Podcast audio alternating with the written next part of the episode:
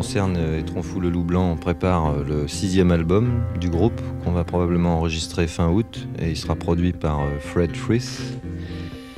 Et on prépare un nouveau programme. Comme chaque fois qu'on enregistre un album, on démarre un programme neuf et bon, il y a pas mal de tournées en préparation pour l'automne. Notamment, on espère aller en Amérique. Ça travaille bien, ça continue.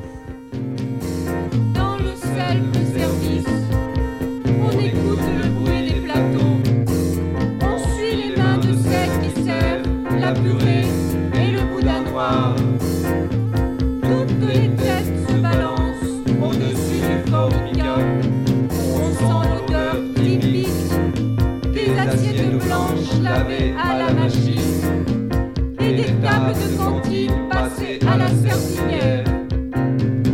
On ne sait pas pourquoi on est agité. Pourtant, à l'entrée, le surveillant vous tend une petite pilule, parfois de les mauvais jours.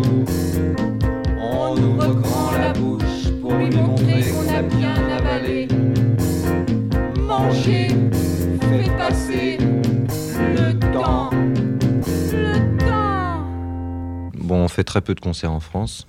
Cette musique est difficile à, faire passer en France, surtout dans le sud. L'essentiel des concerts se passe dans le nord ou dans l'est, comme à Nancy, Strasbourg. euh, Il y a un petit peu de choses à Lille. Il y a, quelques revues. euh, les revues sont dans l'ouest, comme Minimum Vital ou Note, où euh, toutes ces revues sont dans l'est ou dans le nord de la France. Mais dans le sud, il n'y a rien.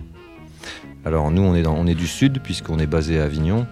Et euh, on déplore vraiment de ne pas pouvoir euh, faire venir des gens. Parce qu'en même temps, il y a un potentiel énorme. Nous, dans notre région, dans un rayon de 200 km, il y a Marseille, Montpellier, Nîmes, Aix-en-Provence, Avignon, c'est très très grand.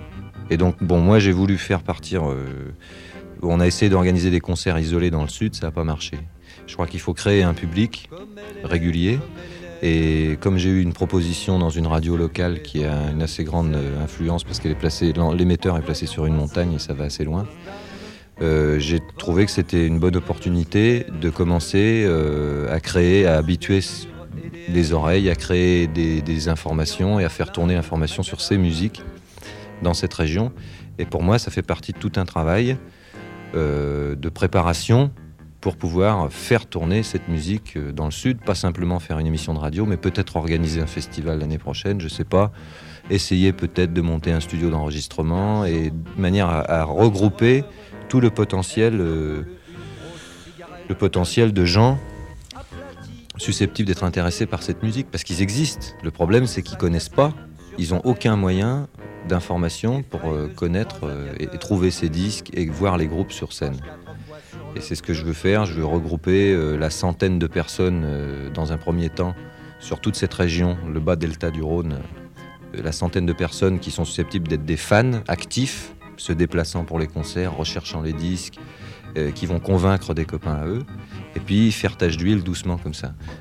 Il faut que ça soit ordonné comme progression. Si on fait des concerts isolés comme ça, on a fait la tentative, on se plante, il y a 30 personnes, parce qu'évidemment personne connaît ça.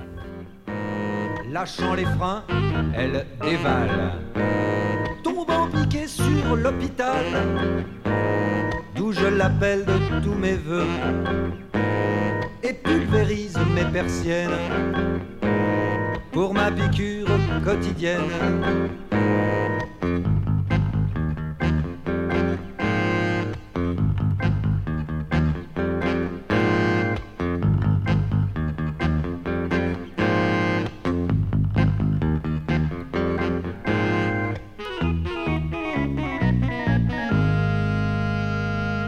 C'est dans cette optique-là que j'ai parlé aux gens de la radio. Ils l'ont très bien compris.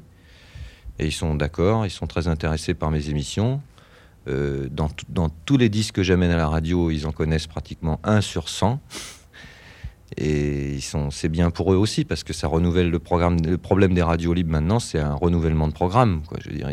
Au bout d'un moment, ils savent plus quoi jouer. Ils ont des problèmes de disques, ils savent plus euh, quel disque jouer. Alors moi, j'arrive avec toutes ces musiques différentes, et ça, ils sont très contents, ça les intéresse. Et je m'aperçois, et maintenant, ça fait bientôt 4 mois que je fais ça, toutes les semaines, il y a des gens qui téléphonent à la radio pour demander les références des disques. parce qu'ils les ont pas. Et moi, à chaque fois, quand je fais une émission, je dis vous pouvez téléphoner pour avoir les références des disques.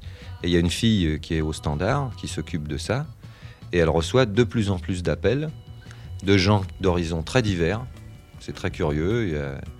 Il y a des ingénieurs, il y a des, travailleurs, toutes sortes de gens qui euh, ne manquent pas le rendez-vous de l'émission et qui demandent des références de disques et puis qui vont petit à petit chercher à les acheter d'abord par correspondance et puis peut-être un jour il y aura un magasin de disques qui va monter dans cette région et il faut, faut, progresser quoi, euh, petit à petit. Alors je me suis branché avec tous mes amis de l'étranger puisqu'Etron Fou tourne beaucoup à l'étranger et je reçois des disques actuellement, là je reçois beaucoup de disques de partout. euh, des disques euh, ou des cassettes de pays de l'Est, d'Allemagne, d'Angleterre, euh, d'Amérique. Et c'est très intéressant, quoi, parce que je- maintenant, je commence à avoir vraiment du matériel et, à créer des relations euh, entre qui joue ici et qui joue sur l'autre bande, etc. C'est très intéressant.